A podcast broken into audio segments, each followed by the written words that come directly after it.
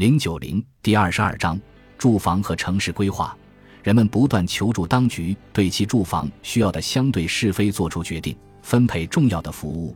根据他对各种个别需要的轻重缓急的判断而处理名义上仍然私有的财产，这损害了财产、法律和法庭尊严。比如，一个房东带着一个患病的妻子和三个小孩子，他希望住到他的屋子里。而一个房客带着一个孩子和一个卧病在床的岳母，那么当局拒绝房东的申请，给他带来的难处要比接受房东的申请给房客带来的难处来得大。是否真的如此？这是一个不能通过引证公认的公正原则来处理的问题，它只能通过当局的任意干预来解决。作为上诉法院的德国行政法院的一例新近判决，清楚说明了这种对个人私生活的重要决定权的控制赋予了当局多么大的权力。该法院认为，有必要宣布下述做法为不合法：地方政府的一家职业介绍所拒绝为一名居住在另一地区的人介绍工作，除非他首先从住房主管部门获准迁移和得到提供住房的承诺。这不是因为这两个部门都没有资格拒绝他的申请，而是因为他们的拒绝意味着一种相互独立的行政利益的不可允许的结合。事实上，计划者是如此钟爱不同主管当局活动之间的协调，这容易把在其他情况下仅仅是对个别决策的任意权利转化为对整个个人生活的专制权利。三一方面。甚至在那些多数人已经无法记起它到底在什么时候开始生效的地方，租金限制仍然被看作为一种由于政治原因不能予以废止的应急措施。另一方面，通过提供公共住房或建筑补贴来降低较贫困人口的住房开支的努力，已被承认为福利国家的一个永久组成部分。人们很少理解，如果不十分小心谨慎地限制范围和方法。这类努力很可能会造成类似于租金限制所带来的结果。首先，必须注意，对于政府试图通过提供公共住房给予帮助的任何一个群体，只有当政府提供了该群体将得到的所有新居时，他才能真正受益。如果当局所提供的住房只占住房总供给的一部分，这实际上不是在私人建筑活动之外增加供给。而只是替代了私人建筑活动本应带来的住房供给。其次，政府必须严格限定，只对那些他本来就打算帮助的人口阶层提供便宜住房，而且必须只以收取较低租金的方式满足需求。政府还将不得不向这一阶层提供比他们本来需要的明显的多的住房。在此，一般的。只有当政府不试图对这些最贫困家庭提供比他们以前的住房既更便宜，又要好得多的住房时，这样一种公共住房供给范围的限制才是可行的。否则，那些接受如此帮助的人会比那些在经济阶梯上直接位于他们上方的人住的还要好，而且后者要求同样加入这一待遇安排的压力会变得不可阻挡。这是一个循环往复、卷入越来越多人的过程。正如住房制度改革派一再强调的那样，这样带来的一个后果是，实际上只有把整个城市住房事业看作为公共服务业，并由公共财政负担，才能通过公共措施普遍改进居住条件。但是，这不仅意味着居民在总体上被迫为其居住花费比他们所意愿的更多的钱，而且也意味着他们的个人自由受到了严重的威胁。除非当局成功的供应了与人们在他所收取的租金水平上的需求量一样多的更好和更便宜的住房，否则就有必要存在一个永久性制度，由当局来配给可供应住房。就是说，在这种制度下，是由当局决定人们应该为住房花费多少钱，决定每一户家庭或每一个人应得到哪类住房。可想而知。如果一套住房或一座房屋的获得一般必须取决于当局的决策，当局会对个人生活拥有什么样的权利？也应当认识到，在许多情况下，通过打击那些带动建筑成本逐步降低的力量，把住房建设事业转变成公共服务业的试图，已经成为普遍改善住房条件的主要障碍。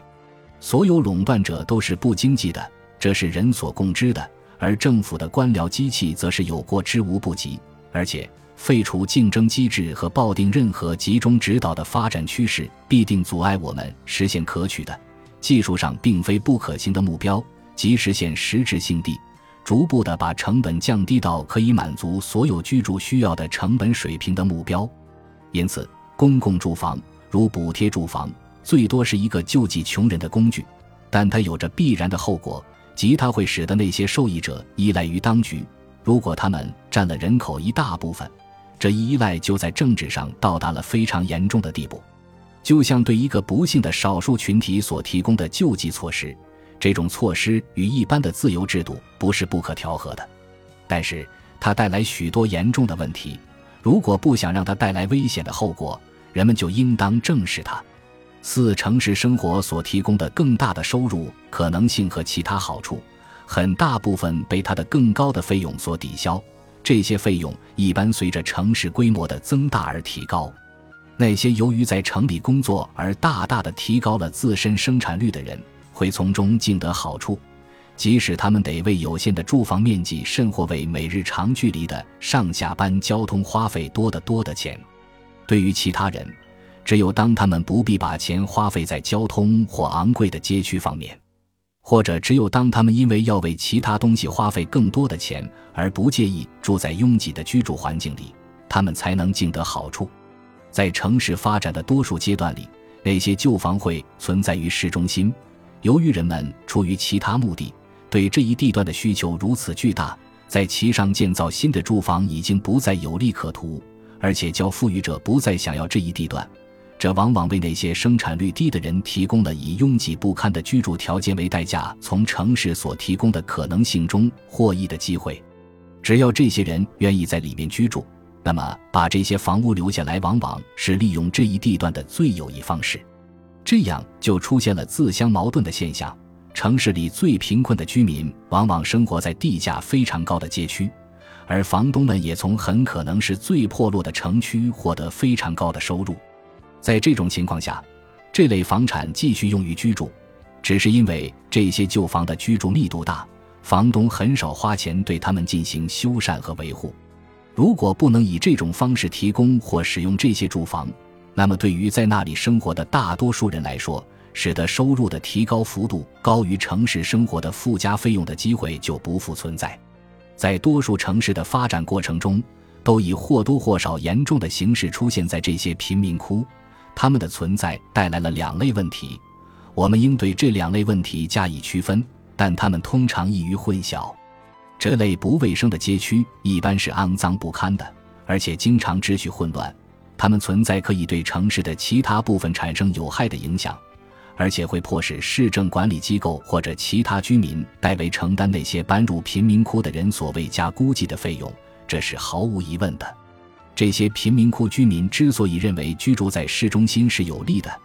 只是因为他们不需要为所有由他们的决定所引起的费用付钱。只要情况如此，就有理由说明应当通过对这些贫民窟房产征收所有这些费用来改变这一局面。其可能的结果是贫民窟会消失，并取而代之以商业和工业建筑。这显然不能帮助这些贫民窟居民。在这里采取行动的理由并不符合他们的利益。这些问题是由近邻效应引起的，属于我们必须在后文讨论的城市规划问题。与此相当不同的是，主张出空贫民窟的论点，